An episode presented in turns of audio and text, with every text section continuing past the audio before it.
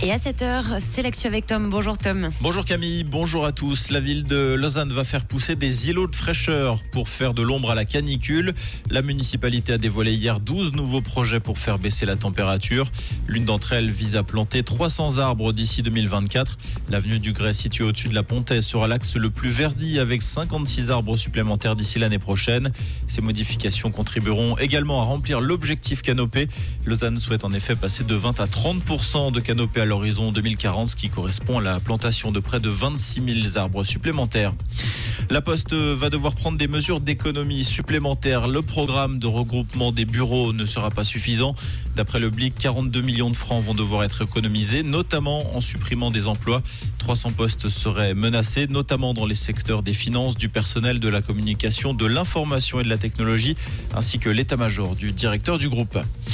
Sur un chantier à Genève. Une bâche servant de protection sur un échafaudage a pris feu hier en fin de matinée dans les rues basses. Heureusement, l'incendie a pu être maîtrisé par les hommes du feu. Un ouvrier qui a tenté d'éteindre les flammes par ses propres moyens a été incommodé par la fumée et contrôlé sur place par les ambulanciers. Aucun élément sur les raisons de ce départ de feu n'ont été communiqués. En Ukraine, au moins 16 personnes ont été tuées dans un bombardement russe. Une trentaine de blessés est également à déplorer. La frappe a eu lieu sur un marché de Kostiantinivka, à une trentaine de kilomètres de la ville de Bakhmut. Le bilan pourrait malheureusement s'alourdir. L'opération de secours se poursuivait hier soir pour dégager des habitants des décombres.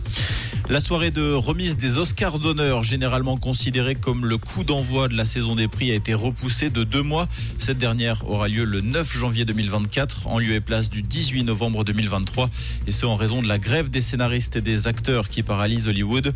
En effet, les directives des syndicats interdisent aux acteurs de tourner des films ou séries, mais également de se rendre sur des tapis rouges ou de participer à des événements promotionnels.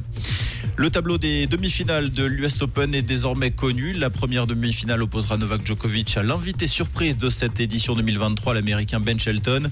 L'autre rencontre mettra aux prises Daniel Medvedev au numéro 1 mondial Carlos Alcaraz qui s'est facilement débarrassé cette nuit en 3-7 de l'allemand Alexander Zverev.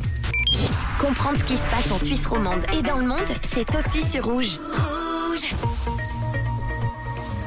Pour ce jeudi, une météo ensoleillée, toujours aussi chaude. On en a au moins jusqu'à lundi prochain, je vous rassure, avec 30 degrés annoncés à Moiry et à Cuernan aujourd'hui.